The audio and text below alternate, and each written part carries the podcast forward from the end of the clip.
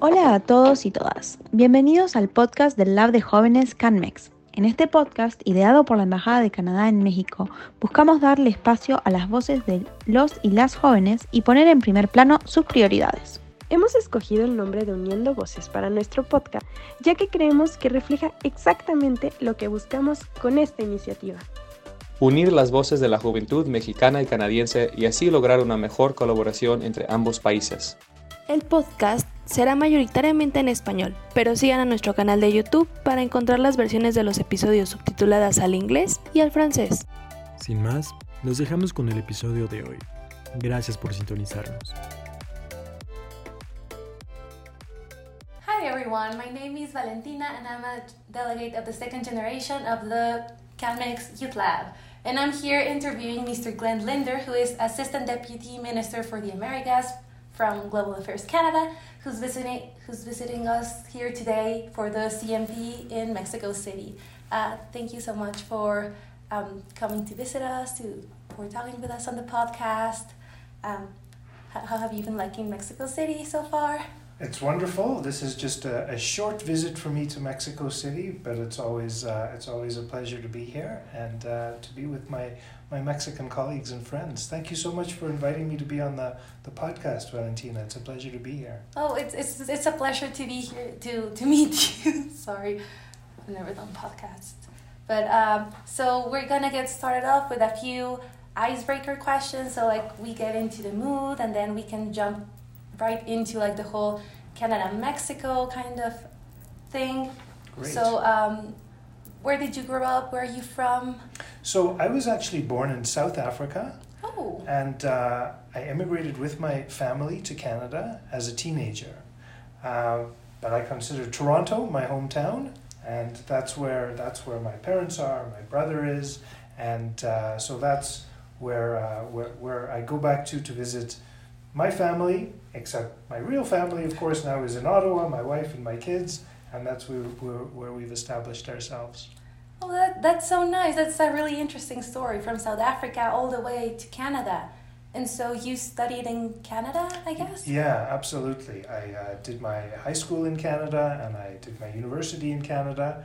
Uh, I went to the University of Ottawa for my undergraduate degree and I went to McGill University in Montreal for my law degree. Wow. And, and how do we go from um, political science and law to uh, Global Affairs Canada to uh, Assistant Deputy Minister for the Americas, which sounds like a very long and important title. well, I feel uh, I feel very lucky to have been uh, to have joined uh, the Foreign Service. Just like in Mexico, it's a it's a complicated process to get into the the Foreign Service in Canada. There's tests and exams, and if you're lucky enough to be chosen, uh, you get into the Foreign Service. Uh, and that's what I did while I was in university. I, I did the application and I was able to get in um, because uh, being in government was, was something that, that uh, I found really, really interesting and I, I felt very privileged to get in. And then once I, I joined government in the Foreign Service, it opened up, it, it literally opened up the world to me. So it was wonderful to, to do that. Wow, yeah, that's, that's really interesting that because a lot of our, of our listeners, a lot of the Mexican delegates here also study international relations and they're very um, focused on getting into the Mexican foreign service. So this is sort of like what they want to do, and it's very exciting to hear how it how it's um, how it's done in Canada in a way. And so just so our listeners sort of like know what what the what your role entails, like what are your daily activities, what do you um, what do you do? I, I ask myself that every morning when I wake up. Um, but essentially, as Assistant Deputy Minister for the Americas, my key role is advancing and defending Canada's interests and relationships with all the countries in our shared hemisphere. So, right down from the United States all the way down to, uh, to Argentina, including Mexico, of course. Yay, Mexico! Uh, so that's that's essentially what I do. There's a lot of engagement with with the countries, and of course we have uh, embassies in almost all of the countries of the Americas, and we have very active uh, ambassadors, high commissioners, and teams in all of the countries that are advancing our political relations with those countries, that are advancing our trade relations with those countries. uh, and advancing our development objectives in those countries, all in the service of, of helping to improve our shared prosperity and security in the hemisphere. Wow, so a job with a lot of big responsibilities, but a lot of interesting activities and themes. There, there are, are so many interesting issues that come up every day. I must tell you, I feel very lucky to have the job that I have. Oh, that's so nice, and we feel very lucky that you're visiting us here for the for the CMP. Do Do you mind telling us a little bit more about that? What What is the CMP? What's on the agenda this year? Sure. The Canada Mexico Partnership is um, is uh, an initiative that was put in place 20, 19 years ago. Wow. This is our 19th anniversary. Next year will be the 20th anniversary. And essentially, what it does is it structures Canada's bilateral relationship with Mexico over a number of themes. And so we have working groups that are chaired at a fairly senior level by each country in a number of areas. And the areas are agro biz, agriculture and agri, agribusiness, forestry, trade, investment, and innovation, culture, environment, mining, and foreign policy. So we have these working groups that work in each of these areas to ensure that we have the collaboration between the two countries, and they identify specific initiatives and deliverables that we can do in each of these.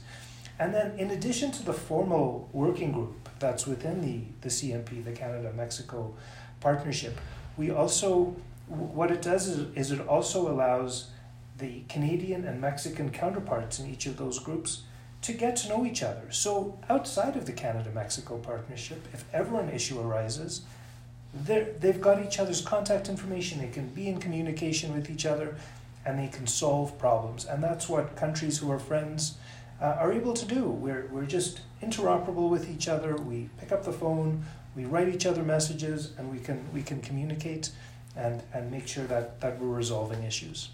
That's so nice. So, we cover all these dimensions of the bilateral relationship and we also strengthen all the friendships, all the working relations between the Mexico people and the Canadians. Okay, so that's very, very interesting. And what are the main priorities this year for the CMP? Well, we don't like to, to pick we don't like to pick uh, the the big issues in terms of the different groups. They're all very important, of course. Uh, but I can say that some of the big issues in, in the Canada Mexico uh, relationship are obviously our, our trade relationship. It's very important, it's growing, um, and there's, there's lots happening in that space. We are we're, we're, we're, we're trading more and more with each other as countries, which is wonderful. Um, mobility and people movement, migration is another big issue where very lucky to have about 30,000 Mexicans who go to Canada every year as agricultural workers. Mm. That's in addition to Mexicans who go and study in Canada or who work in other areas or who choose to immigrate to Canada or visit Canada. We have 30,000 Mexican agricultural workers who come and help us out in Canada every year to ensure our food security. And, uh, and it's and it's a really it's a really helpful um, it's a really helpful thing that benefits Canada benefits Mexico and it benefits the worker themselves. Um, and uh, then, with respect to uh, to some of the other issues like the environment, obviously the environment is such a key is such a key subject for, for both countries, and both countries are very committed to doing what we can to combat climate change uh, and to assure uh, and to to ensure that we're meeting our international commitments. Ooh. Super nice. Yeah. So these are a lot of challenges. All of, of these dimensions entail a lot of challenges, like climate change. Yeah. But in, in your opinion, what is the biggest opportunity area that this bilateral relationship has? Like, what's the one thing that that has like the most potential for us? It's tough to say one thing. The, the relationship between Canada and Mexico at this point is so complex and so multifaceted and so broad and so deep.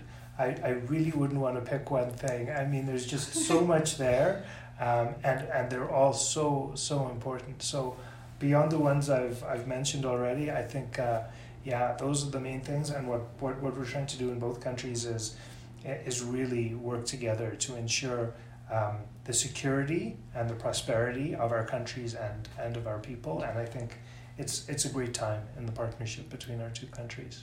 Hey, so so everything, everything is an opportunity in Absolutely. the Mexico-Canada relationship. So this question is a bit more focused towards like what we do here with the Youth Lab, Yeah. and and, and this is it. So how can the young people in Canada and Mexico help further the bilateral relation and work towards these priorities areas that you mentioned? Because all these is very is done at a very high government level. So Yeah. what can we as the young people of these two countries do? Well, the young people in both countries have a significant stake in what we're in, in what we're doing right right now, and so we need the involvement of the youth. When I think about climate change, for example, um, as a key subject, um, and I think about this year in particular and how both countries have been impacted by, by climate change. In Canada, we've had the worst forest fires in our history this year that have really that really had quite devastating negative consequences for Canada. We were very lucky that we had the help of firefighters from around the world to come and help us fight those fires, including 400 firefighters from Mexico who came to help us. In Mexico, just a few weeks ago, we had the terrible Hurricane Otis that had devastating effects and caused the, the loss of life of many people in Acapulco, which was, which was devastating. Canada was pleased to be able to contribute some money through the Mexican Red Cross in order to help those efforts. But this is just symptomatic of the, the real climate issues that we have right now that are, that are confronting us and that it, I think it's really important that we have youth represented at the table when we discuss these subjects because it's your future. What we're talking about now is impacting the planet now, but if we don't address these things now, it could have even even more impacts for you. So that's one example. Other areas that we're looking at, looking at include technology, for example, and the role of artificial intelligence.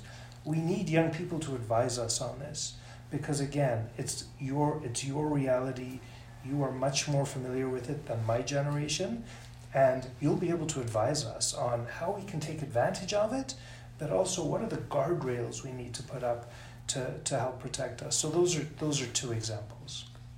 Okay.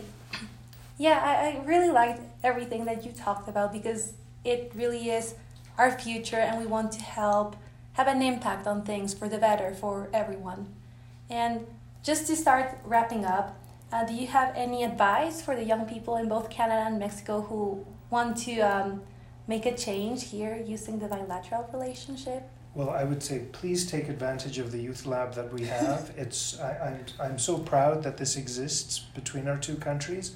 I, I'm not aware of it existing between Canada and any other country, and I don't believe it exists between Mexico and any other country. So this is something unique that we have. So I would say please take advantage of it. Please, please, uh, please contribute to it. I, I think it's a wonderful opportunity. Um, I, I know there's enthusiasm from the youth to to uh, to to contribute, and please know there's enthusiasm from your governments to hear your point of view and to incorporate that into into the policies and the initiatives that we're developing. So. I, I, I'm so excited about it, and I think there's so much opportunity there, Valentina. Thank you very much. That's sorry. Uh, that's really really encouraging, and we're glad that you're keeping track of the of the youth lab. And there's a new generation actually now, so we're all very excited to see what they propose at the CMP this year actually. And so I think that's all the time we have. Thank you so much for accompanying for accompanying us for talking with me a little bit. I know you're very very busy. And thank you everyone for listening to us and we hope to see you in our next episode. Thanks. Thank you.